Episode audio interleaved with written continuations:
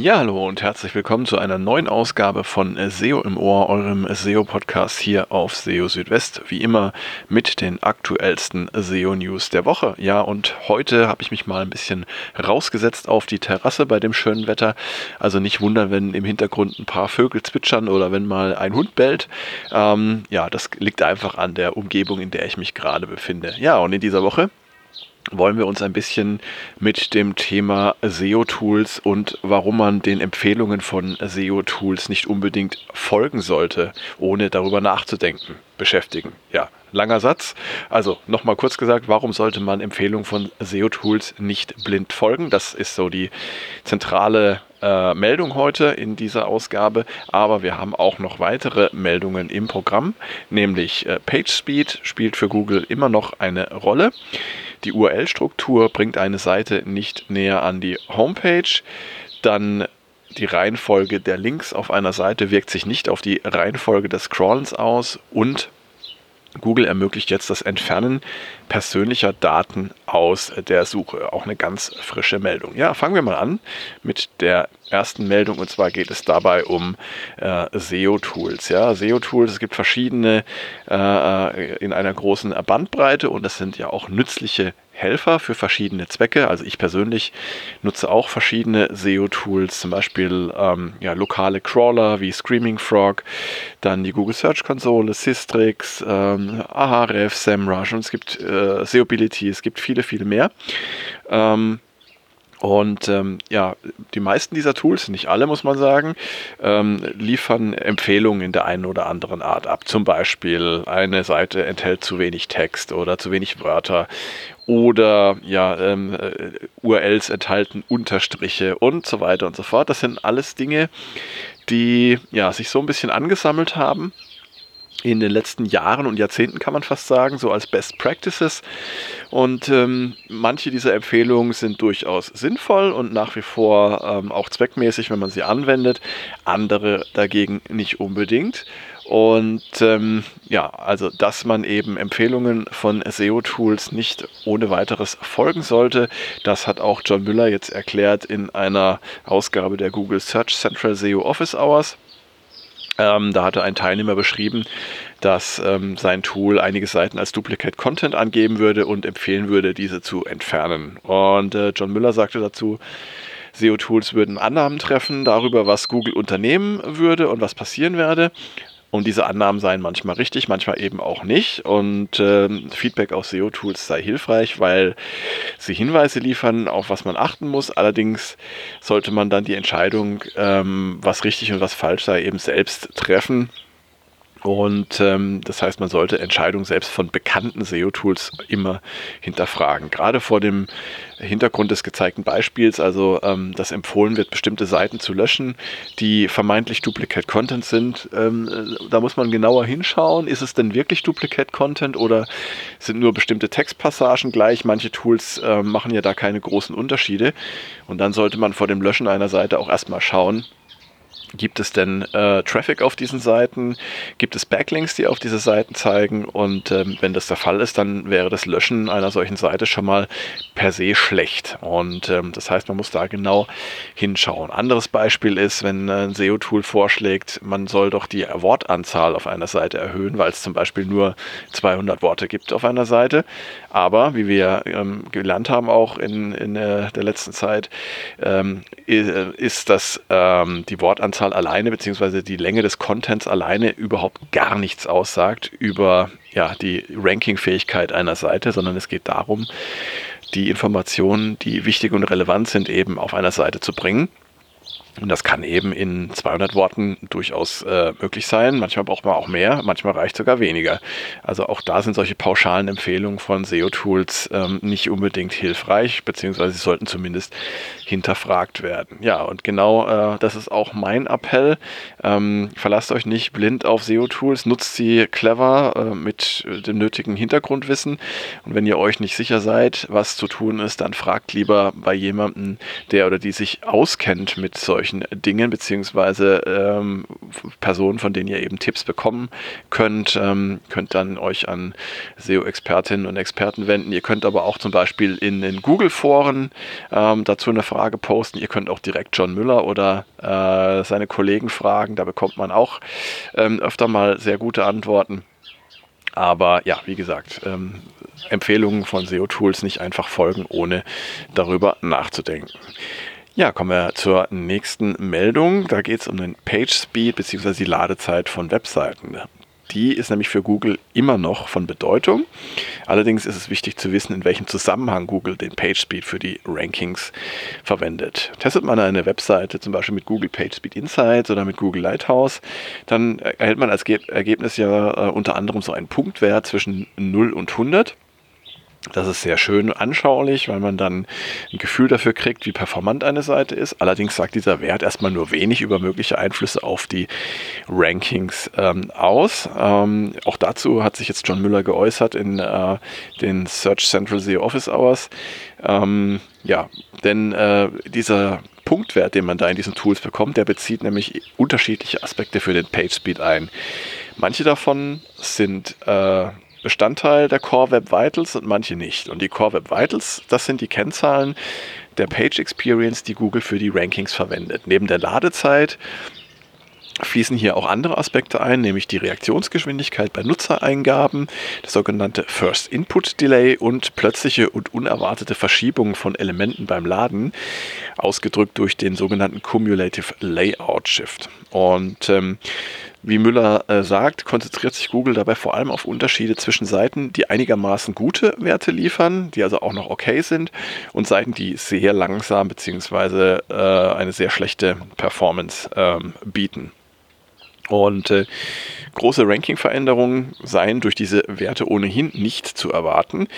Ähm, wenn man zum Beispiel nach dem Namen eines Unternehmens sucht, dann wird Google immer die Website des Unternehmens äh, anzeigen, auch dann, wenn zum Beispiel ein bestimmter Blog bessere Ladezeiten bietet. Ähm, das heißt, die Ladezeiten die Core Web Vitals kommen also nur dann zum Tragen, wenn die Inhalte verschiedener Seiten vergleichbar sind. Mhm. Auf eines wies John Müller auch noch hin, und zwar ähm, ist der Page Speed für das Crawlen äh, wichtig, denn äh, wenn Seiten schneller geladen werden, dann kann Google entsprechend mehr Seiten crawlen und äh, bessere Werte bei den Core Web Vitals können sich damit auch positiv auf das Crawl-Budget einer Website auswirken. Nächstes Thema. Die URL-Struktur bringt eine Seite nicht näher an die Homepage. Das bedeutet, ähm, Seiten mit URLs direkt unterhalb der Domain müssen für Google nicht unbedingt nah an der Homepage liegen. Ähm, und zur Bestimmung der Nähe von Seiten zueinander werden stattdessen interne Links gewertet. Wenn sich eine Seite äh, nah bei wichtigen Seiten, wie zum Beispiel der Homepage, befindet, dann kann das erstmal ihre Chancen auf Indexierung sowie ihr Ranking-Potenzial in den Suchergebnissen von Google verbessern. Ganz klar, durch die Nähe und die interne Verlinkung zu einer äh, wichtigen Seite zeigt man eben Google, dass diese Seite eben auch wichtig ist. Und äh, wie ich schon angedeutet habe, für die Distanz einer Seite zur Homepage kommt es nicht auf die URL-Struktur äh, oder Verzeichnisse in der URL-Struktur an. So kann zum Beispiel eine Seite mit der URL example.com Verzeichnis 1, äh, Verzeichnis 2 slash Seite näher an der Homepage liegen als eine Seite mit der URL example.com slash Seite. Ja, also bei der es diese Verzeichnisse im URL-Pfad nicht gibt. Und der Grund dafür ist, dass es ähm, eben auf die internen Links ankommt und mit wie vielen Sprüngen man zum Beispiel von der Homepage auf eine bestimmte Seite gelangen kann. Und äh, dazu sagte John Müller, es gehe äh, nur um die Links von der, es gehe nur um die Links von der Homepage auf die jeweilige Seite und nicht umgekehrt um die Links, die von einer Seite auf die Homepage zeigen. Ähm, und auch bei einer flachen URL-Struktur ohne Ordner äh, wird also die Nähe von Seiten zur Homepage durch interne Links bestimmt. Ähm, das ist also wichtig zu wissen. Da darf man sich nicht verwirren lassen.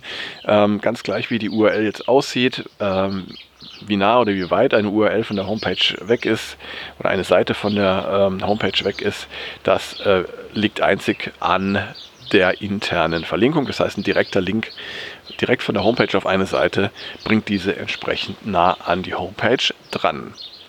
Zum Thema Crawlen. Ähm, die Reihenfolge der Links auf einer Seite wirkt sich nicht auf die Reihenfolge des Crawlens aus. Ob jetzt ein Link sich ganz oben oder ganz unten auf einer Webseite befindet, spielt für den Zeitpunkt des Besuchs der verlinkten Seite durch den Googlebot keine Rolle. Ähm, auch dazu hat John Müller was erklärt und zwar Solange sich Links auf einer Webseite befinden und man ihnen folgen kann, äh, ist Google auch in der Lage, diese Links aufzugreifen und sie zu verwenden. Das könne nur dann problematisch werden, wenn man zum Beispiel einen Satz von paginierten Seiten hat und sich die neuesten Links auf Seite 10 dieser Reihe befinden. Dann muss Google erstmal alle vorhergehenden Seiten crawlen, um diese Links zu finden. Ähm, und das sollte man vermeiden. Solange sich aber alle Links auf einer HTML-Seite befinden und die Links ähm, zum Beispiel nach Datum der letzten Änderung oder der Veröffentlichung sortiert sind, dann kann Google damit auch umgehen. Ähm, Warum die Reihenfolge der Links auf einer Seite keinen direkten Einfluss auf die zeitliche Reihenfolge des Crawlens hat, das liegt daran, dass Google neu gefundene URLs nicht sofort crawlt, sondern sie zunächst in einen Zwischenspeicher bzw. eine Warteliste ablegt, um sie dann zu einem späteren Zeitpunkt zu crawlen. Dafür gibt es eine Steuerungskomponente, die dann letztendlich aus dieser URL-Warteliste URLs abruft und den Googlebot dorthin schickt. Und ähm, dann äh, besucht er diese Seiten. Aber welche Seiten oder URLs er dann besucht, das hat jetzt nichts damit zu tun, ob jetzt Google die Links auf diese URLs irgendwie oben oder unten auf einer Seite gefunden hat. Ja, auch interessant zu wissen, wie ich finde. Und ja, die letzte Meldung, die ist jetzt ganz frisch reingekommen und zwar ermöglicht Google jetzt das Entfernen persönlicher Daten aus der Suche. Das heißt, äh, man kann jetzt die Löschung von Daten beantragen, die zur Identifikation von Personen genutzt werden können. Und dazu zählen zum Beispiel Kontonummern oder handschriftliche Unterschriften. Ähm, viele Daten und Informationen, die im Index von Google und anderen Suchmaschinen landen, die haben dort nichts zu suchen. Und dazu gehören auch vertrauliche Daten, die dazu geeignet sind, Personen eindeutig zu identifizieren und mit denen man Missbrauch betreiben könnte oder mit denen man die Person zum Beispiel auch unter Druck setzen oder bedrohen könnte. Gerade in der aktuellen Situation ähm, in, in der sich immer mehr Menschen wie etwa Politikerinnen und Politiker mit Bedrohungen konfrontiert sehen, ist es von Bedeutung. Und aus diesen Gründen bietet Google jetzt äh, die Möglichkeit an, sogenannten Doxing-Daten aus der Suche entfernen zu lassen. Ähm, und darüber hat Google jetzt ähm, per Twitter informiert und äh, in einem Beitrag auf einer Doku-Seite auch geschrieben, welche Daten man denn da zur Löschung beantragen kann. Unter anderem vertrauliche Identifikationsnummern wie Steuernummer, Steuer-ID, Sozialversicherungsnummer und so weiter, Kontonummern und Kreditkartennummern, Bilder von handschriftlichen Unterschriften, Bilder von Ausweisdokumenten wie zum Beispiel Reisepässen, Personalausweisen und so weiter, besonders vertrauliche Unterlagen wie Krankenakten und auch Login-Daten. Damit entsprechende Daten entfernt werden können, müssen allerdings verschiedene Voraussetzungen erfüllt sein. Zunächst mal müssen Kontaktdaten des Antragstellers oder der Antragstellerin vorhanden sein und es muss außerdem explizite oder implizite Drohungen oder explizite oder implizite Aufrufe an andere geben, äh, der Person des Antragstellers Schaden zuzufügen oder sie zu belästigen. Ähm, ist das der Fall, dann kann eine Beantragung auf Löschung von personenidentifizierbaren Daten über ein ähm, bestimmtes Formular erfolgen. Das habe ich euch auch verlinkt im Beitrag auf SEO Südwest. Und äh, nach der Beantragung erhaltet ihr erstmal eine Bestätigungs-E-Mail von Google über den Eingang des Antrags, der dann geprüft wird. Es kann dann zu Nachfragen von Google kommen, äh, sofern weitere Informationen benötigt werden. Ähm, und ja, sollte der Antrag dann durchgehen, dann gibt es verschiedene Möglichkeiten, wie Google die Daten entfernen kann. Entweder werden sie aus den Ergebnissen für alle Suchanfragen entfernt oder nur aus Ergebnissen, die entweder den Namen des Beschwerdeführers oder andere Daten enthalten, mit denen er oder sie identifiziert werden kann ähm, und die er oder sie Google mitgeteilt hat, wie zum Beispiel auch Aliasse. Was jetzt nicht beantwortet wird von Google ist, ob die Daten tatsächlich nur ausgeblendet werden aus den Suchergebnissen oder ob sie komplett aus dem Index entfernt werden. Ich habe da mal eine Nachfrage gestellt per Twitter an Google, aber leider noch keine Antwort erhalten. Aber ich finde es auf jeden Fall interessant zu wissen.